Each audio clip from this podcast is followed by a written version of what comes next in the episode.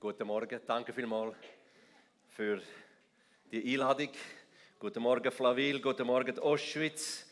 Der Geist Gottes ist im Haus. Danke vielmals für, für die Anbetung. Es war so eine kraftvolle Anbetung. Ich, kann mich, ich hätte gerade drin verschwinden wenn ich nicht im Hinterkopf gewusst hätte, dass ich noch zu euch etwas Schlaues erzählen sollte.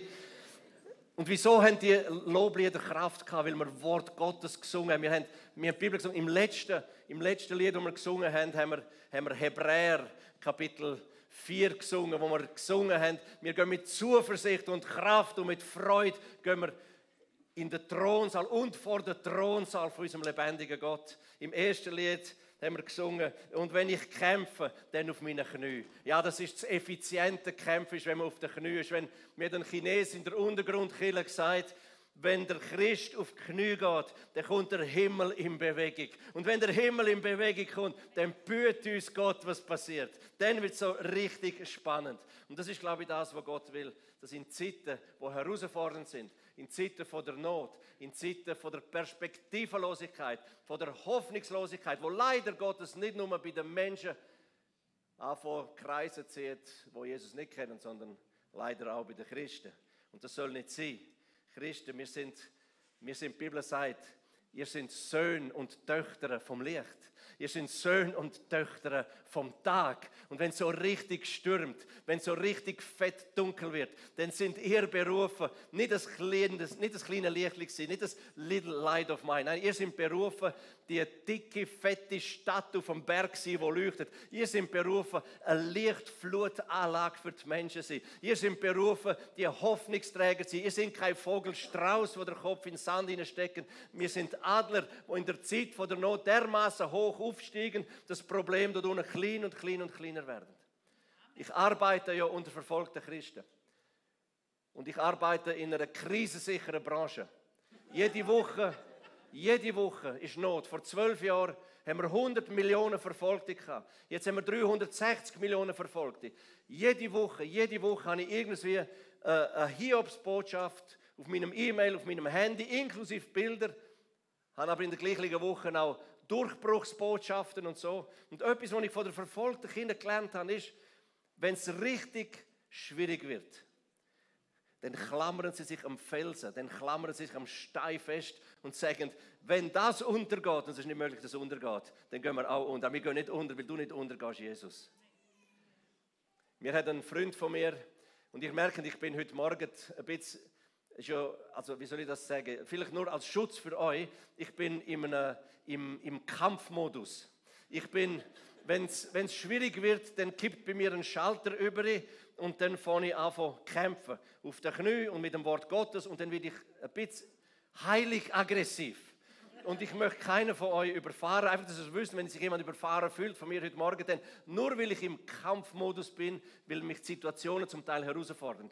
Aber ein Freund von mir, wo, bei der, wo als Nationalparkwächter im Kanton Graubünden im Nationalpark schafft, die tun ab und zu Steinböcke einsammeln.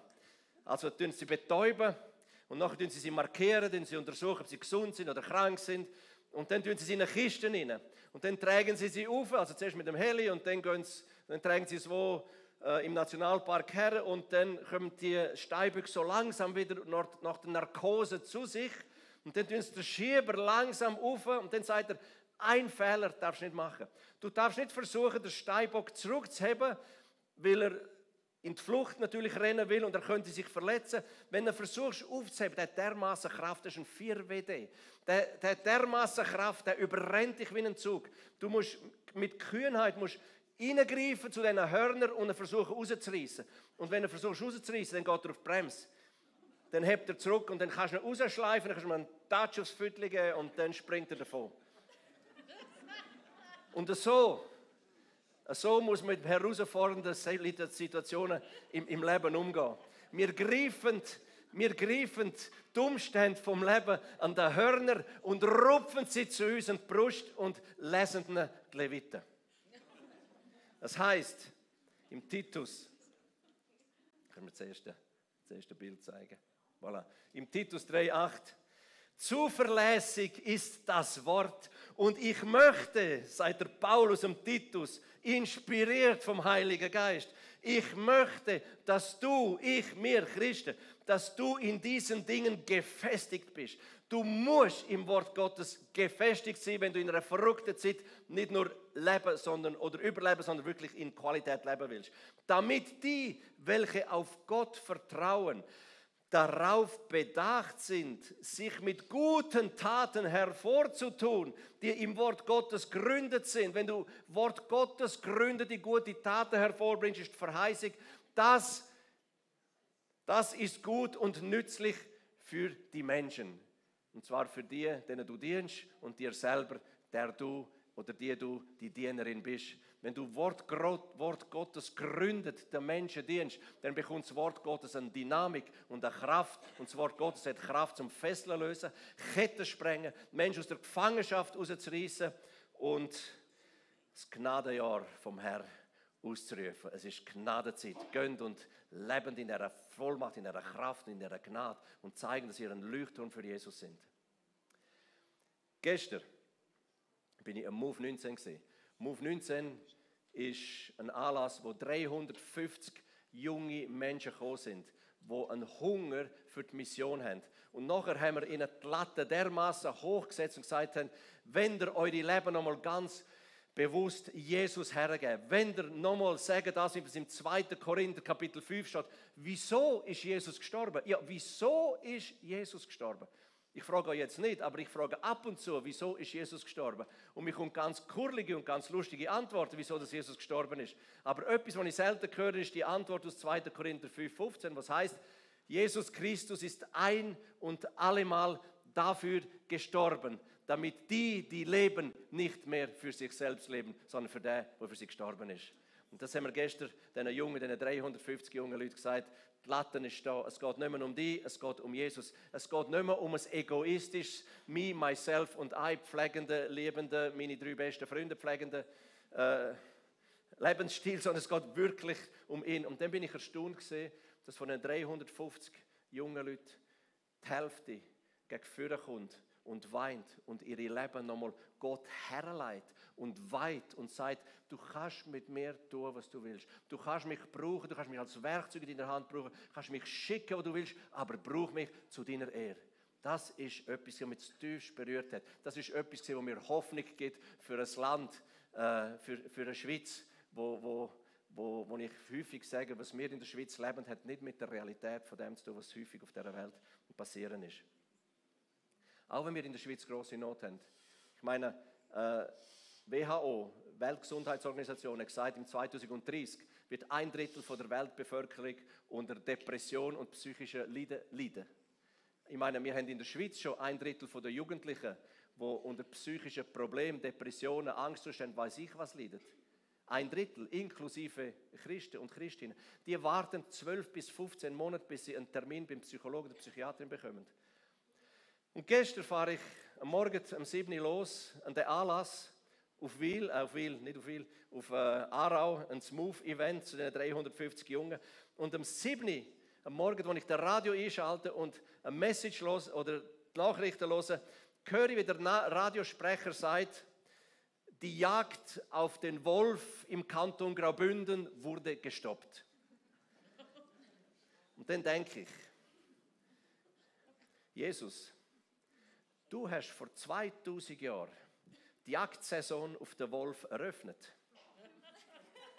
Nur weil der Kanton Graubünden, nur weil der Kanton Graubünden die Jagd auf den Wolf gestoppt hat, heißt das nicht, dass für die Nachfolger von Jesus Christus die Jagd auf den Wolf je gestoppt hat. Wir sind dazu berufen, das, was der Vater seinem Jesus gesagt hat und was Jesus von sich selber gesagt hat. 1. Johannes 3,8. Der Sohn Gottes aber ist auf die Erde gekommen, um die Werke des Teufels zu zerstören. Er hat gesagt, ihr habt Vollmacht, Autorität, Kraft und Macht über Schlange, Skorpion und Wölf, egal wo sie wohnen, egal wo sie sind, egal wie sie sich manifestieren.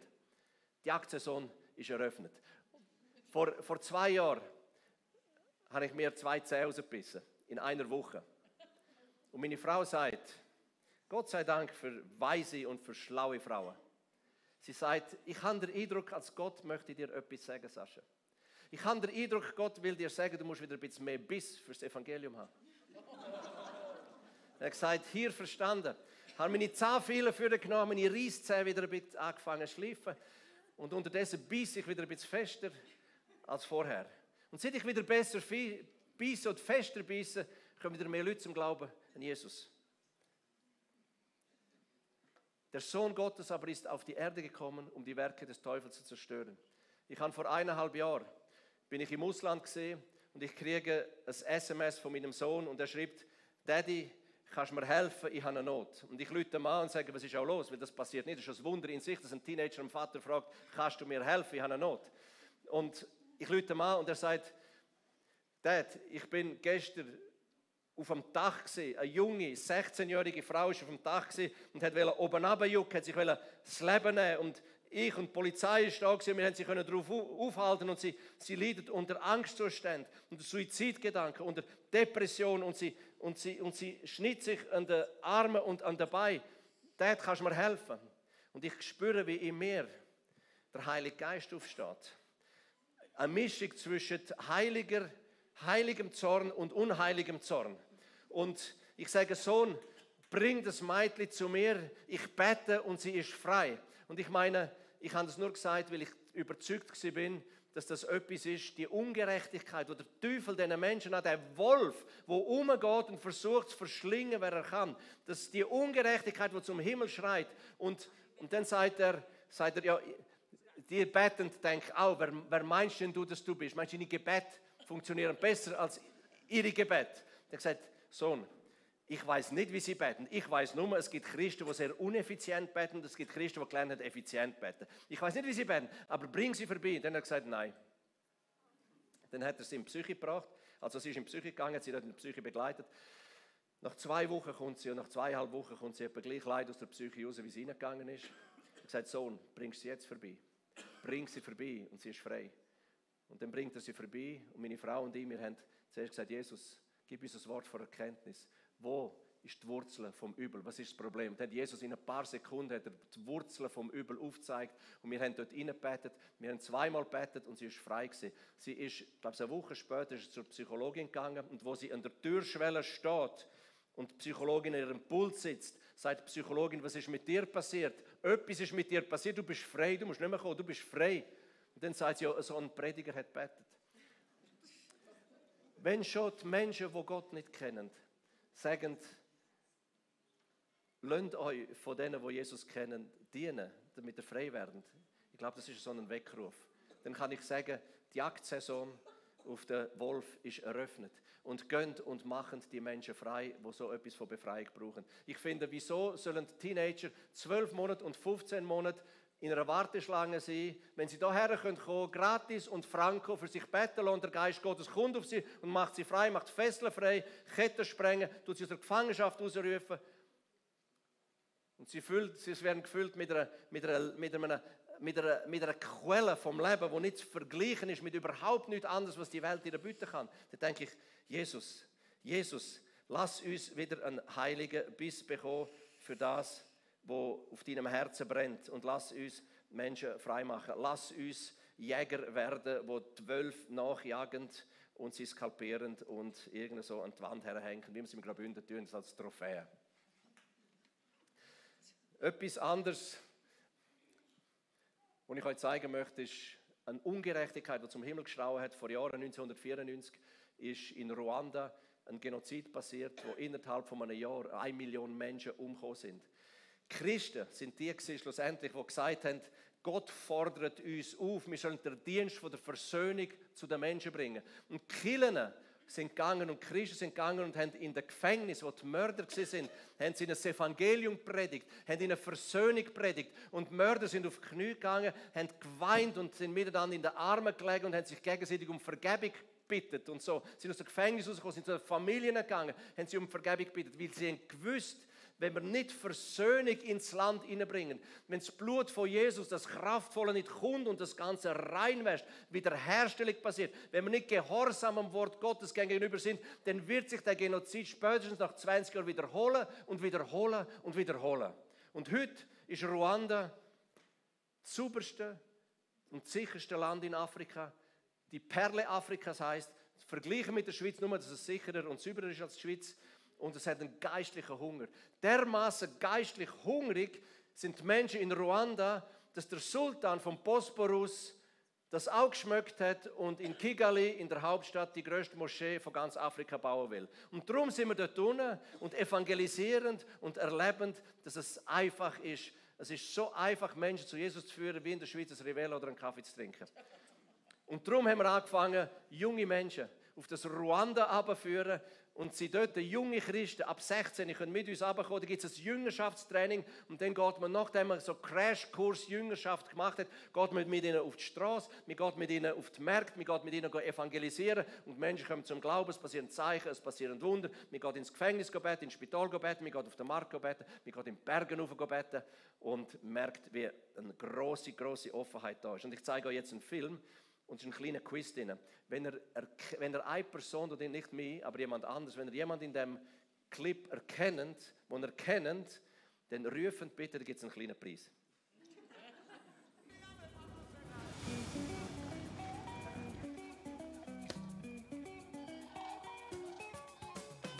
Welcome to Rwanda, my beautiful motherland, the cleanest and the safest African nation the home to a thousand hills and the heart of Africa.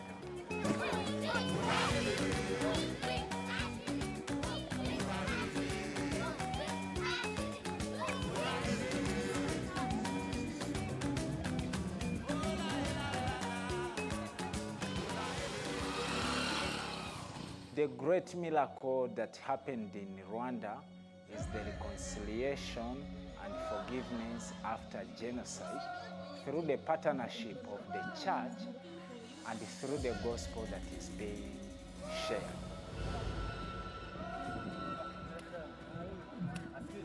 There is a great spiritual hunger in this nation.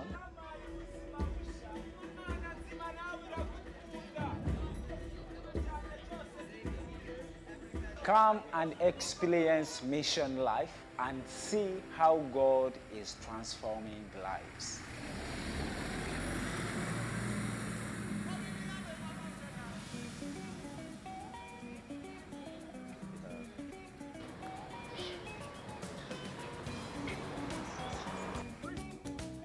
Like Paul was called from Asia to Europe, we call you from Europe to Rwanda to come and serve with us.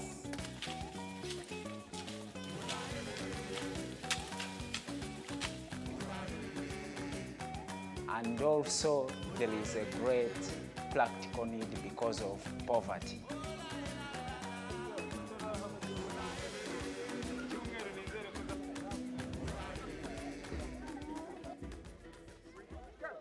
I promise you, your life will never be the same. You come and serve with us.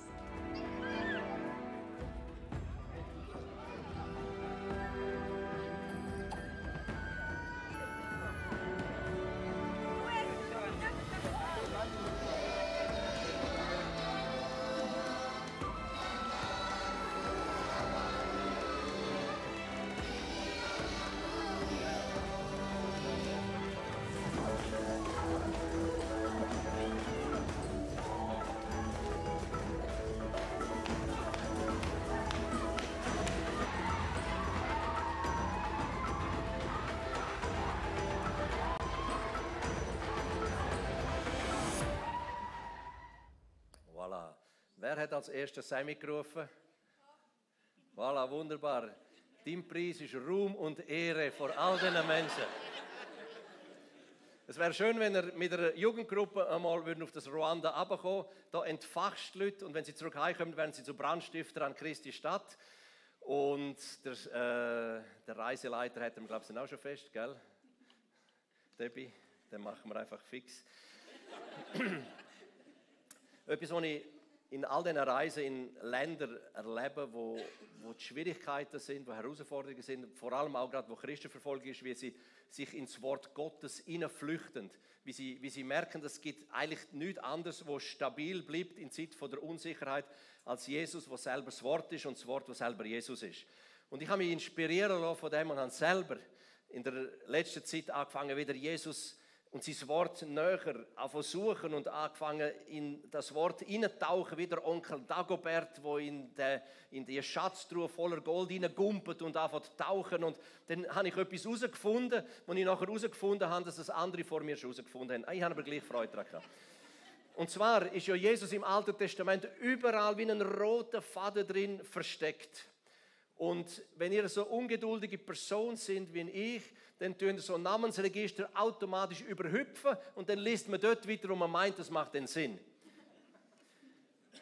Und kürzlich habe ich gelesen, im Genesis, im 1. Mose Kapitel 5, in der Namensregister, Jesus versteckt sich sogar in der Namensregister drin. Ihr wisst ja, im Jüdischen ist es so, dass jeder Name eine Bedeutung hat. Und die Namen im Namensregister Genesis 5, das ist der Adam, der Seth, der Enos, der Kenan, der Mahalalel, Jerat, Henoch, Methuselah, Lamech, Noah und, und äh, Noah. Und wenn man das geht, go googlen nach der Bedeutung von seinen Namen und nachher hintereinander hersetzt, dann merkt man, Adam heißt der Mensch, Seth heißt ernannt, Enos heißt sterblich, Kenan heißt Sorge, Mahalalel heißt der Gesegnete Gottes, Jered heißt herunterkommen, Henoch heißt um zu erklären, Methuselah heißt sein Tod wird bringen, Lamech heißt zu verzweifeln, Noah heißt Ruhe zu geben. Und wenn man das hintereinander hersetzt und einen Satz daraus macht, dann steht und heißt, der Mensch wurde zur Sorge und sterblich ernannt, doch der Gesegnete Gottes ist herabgekommen, um zu verkünden, dass sein Tod den Verzweifelten Ruhe bringen wird. Wow, Amen. Ich finde das der Hammer, das Versicherung aus bei solchen Sachen. Das ist, das ist, aber nur, um dich auch kurz in die Schiene mitzunehmen, äh, als ich das herausgefunden habe, meine Frau war schon im Bett, bin sie weg, Sarah, wach auf, ich habe etwas herausgefunden. Zum Beispiel die zwölf Söhne von Jakob. Auch wenn du die nehmen, gehst du googlen, in ihrer Bedeutung noch ansetzt. Der Ruben, der Simon, Levi, Judah, Dan, Naphtali, Gad, Asher, Issachar, Sebulon, Manasse, Ephraim und Benjamin. Dann heißt das, seht ein Sohn, Gott hat gehört. Er sendet dem Treuen, lobt und preist. Gott ist Richter. Er kämpft für euch, gibt günstige Führung. Der Gesegnete, er arbeitet für einen Lohn und verweilt eine Weile bei euch und macht vergessen das Leid und bringt doppelte Frucht. Er, der Sohn der rechten Hand, er, der Sohn der Freude. Wow. Eure, Begeisterung begeistert mich gar nicht. Ich kann noch weitergehen, es hätte dann die 24 Namen, für das haben wir keine Zeit. Die 24 Namen von den Büchern im Alten Testament, von Mose bis ab zu Maleachi, auch das, so eine Hammer-Aussage. Dann denke ich, wenn, wenn, wenn die Aussagen, die versteckten Aussagen schon dermaßen kraftvoll sind, das sind die Sachen, wo wir fast nicht missverstehen können in der Bibel, sind umso kraftvoller.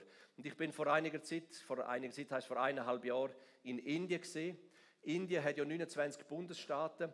Von 29 Bundesstaaten haben 9 Bundesstaaten das Anti-Bekehrungsgesetz eingeführt. Das heißt, wenn du jemanden taufst und der wird rückfällig, der fällt vom Glauben ab und zeigt dich bei der Polizei an, der kommt schon 10 Jahre ins Gefängnis. Darum, äh, als ich da im Bus draußen war, wir haben Dutzende von Leuten tauft, da stehen die Leute im Taufbecken drin, da kriegen sie zuerst einen Fackel über, wo sie unterschreiben müssen, ich lasse mich aus freien Stücken taufen. Es ist meine einzige Entscheidung, kein anderer Entscheid hat mich dazu geführt, dass ich mich selber dass ich mich taufen lassen will und dem Jesus nachfolgen. Und dann lassen sie sich taufen. Denn in einem eineinhalb Jahr ein Dorf mit 600 Leuten zum Glauben gekommen.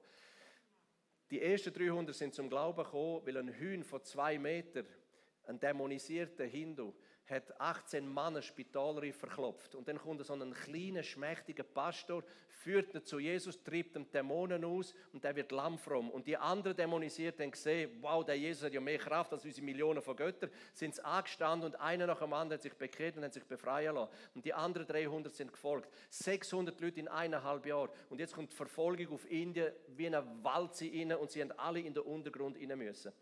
Die Verfolgung in Indien ist aktuell dermaßen schlimm. Das ist das größte Land seit April, das bevölkerungsgrößte Land auf der Welt. Der RSS ist eine militante politische Partei, wo unter den Augen der lokalen Polizei im Gottesdienst, wie heute Morgen, reinkommt, die Leute bei den Haaren rausreißt, mit Eisenstangen, mit Holzstangen verprügelt, einen Knochen bricht. Im 21. Jahrhundert werden Menschen gesteinigt vor der Kirche draussen. Die Polizei schaut zu und macht nichts. Aber es passiert etwas. Das Wort Gottes ist dermaßen kraftvoll. Es heißt im 1. Petrus, Kapitel 4, Vers 14, mein Geist ruht auf denen, wo beschimpft werden, wo verfolgt werden, wo durch Leid durchgehen. Jetzt musst du dir das vorstellen. Der Geist Gottes wohnt zwar in uns drin, aber im Moment, wo seine Kille, wo der Lieb von Jesus, der blütende Teil von Jesus verfolgt wird, wo unserem Lieb, wo seinem Lieb, wo Jesu Lieb Leid antun wird, kommt der Geist Gottes und setzt sich mit seiner Vollmacht, mit seiner Kraft, mit seinem brütenden Wesen auf seine Kinder und plötzlich stehen die, die verfolgt werden, in einer Kühnheit auf und fangen an von Gott loben und preisen. Ich zeige euch einen Film, zuerst werden sie verhauen und nachher gehen sie als geschlossene Gesellschaft, als Gemeinde, gehen sie vor das Parlamentgebäude Gott go go loben und go preisen. Wie kann man das machen? Das kannst du nur machen, weil das Wort Gottes wahr ist, weil das Wort Gottes sich manifestiert und weil der Geist Gottes angefangen hat, auf ihren Kindern zu brüten. Und in der Kühnheit von dem sind sie gegangen und haben Jesus groß gemacht. So wie früher Christen im Kolosseum, wo den wilden Tieren ausgeworfen worden sind, sind sie hergestanden, sich in der Hand gehabt und haben Loblieder gesungen im Angesicht vom Tod. Das kannst du nur machen, wenn ein Gott da ist, zwar unsichtbar, aber lebendig und kraftvoll.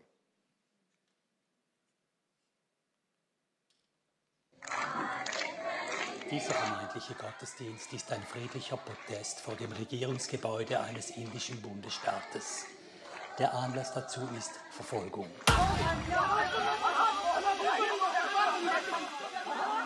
Der Protest richtet sich gegen diese brutale Attacke. Der Mob hat 66 Christen brutal verprügelt und verletzt und mittellos aus ihrem Dorf vertrieben.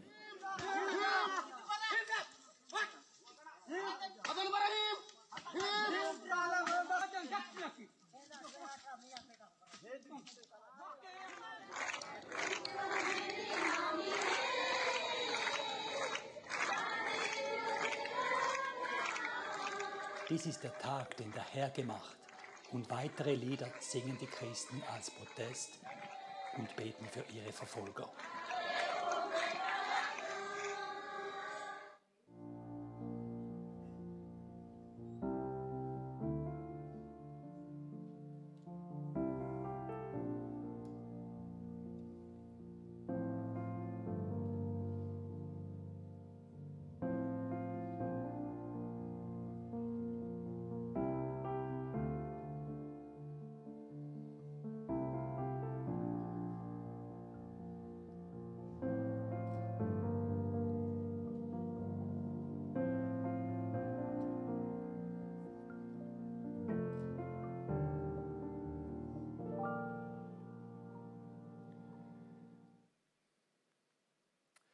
Andere unumstößliche Wahrheit ist die aus dem 1. Timotheus Kapitel 2, Vers 1.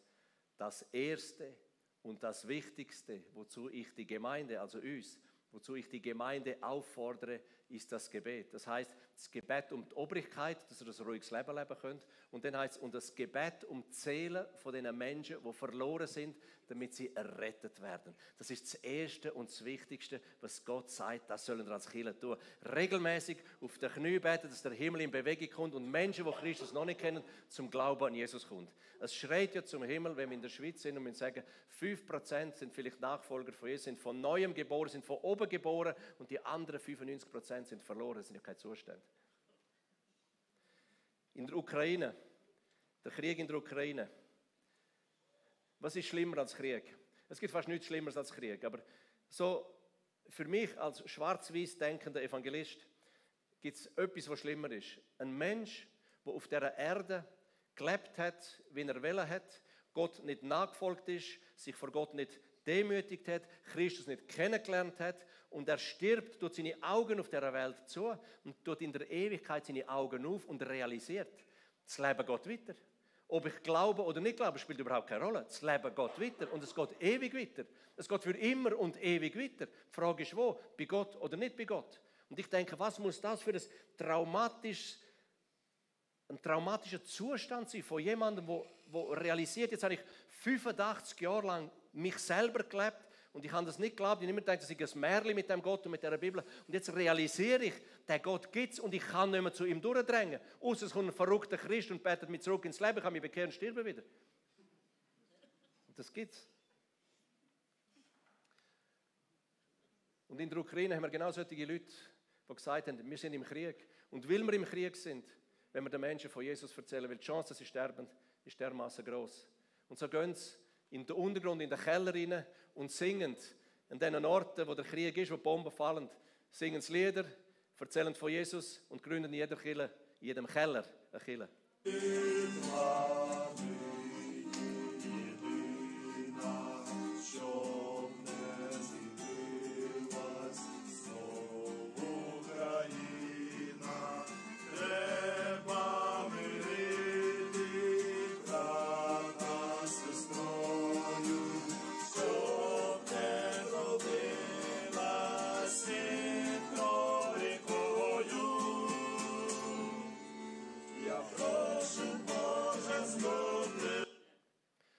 Andere Evangelisten gehen vorne an die Front, wo Bomben fallen. Und wenn die Bomben fallen, musst du dir vorstellen, du weißt nicht, ob du lebst oder überlebst in den nächsten zehn Minuten. Du bist hocheffizient als Evangelist. Wenn du gehst, sagst, es wäre jetzt ein guter Moment, wenn du dein Leben Jesus anvertrauen könntest.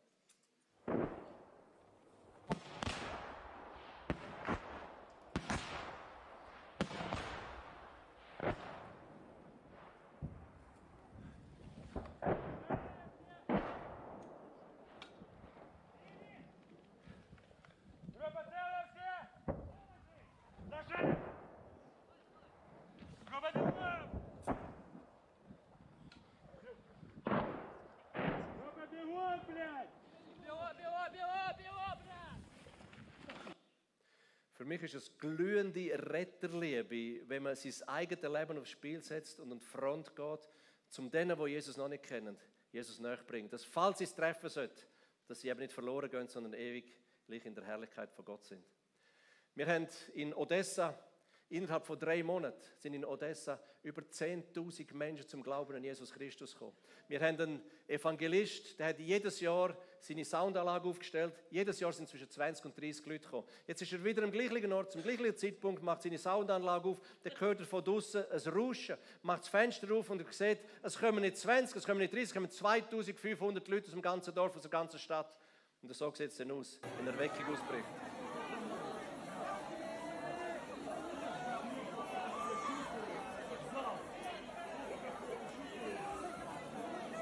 Das ist, wenn die Not, die Verzweifelten in die Arme von Jesus tritt.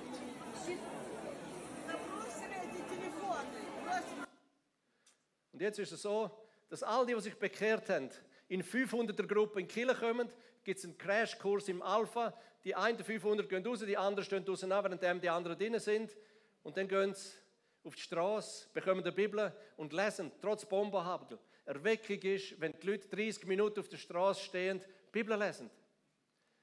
Erweckung ist, wenn Bibeln erbettelt oder gestohlen werden.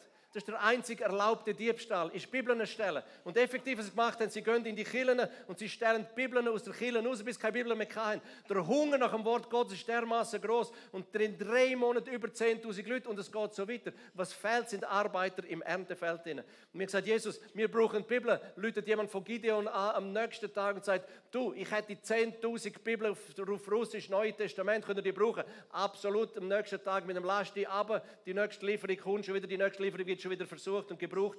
Das ist das, was die Not macht.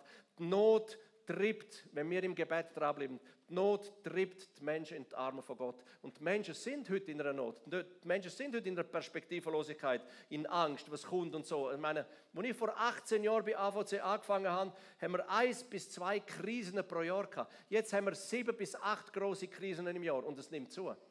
Und was macht es mit dem? Wenn wir zu Licht sind, wenn wir Kind und Söhne und Töchter vom Tag und vom Licht sind, dann treiben wir die Menschen richtig und wir führen sie oder wir leiten sie oder wir begleiten sie oder wir treiben sie eben in die Arme von Jesus, in die Arme vom Vater. Wir bringen sie auf den Schoß vom Vater im Himmel und dort ist Schutz, dort ist Segen, dort ist Frieden, dort ist Liebe, dort ist alles, was sie brauchen. Amen. Amen und Amen. Lass uns zum Gebet aufstehen.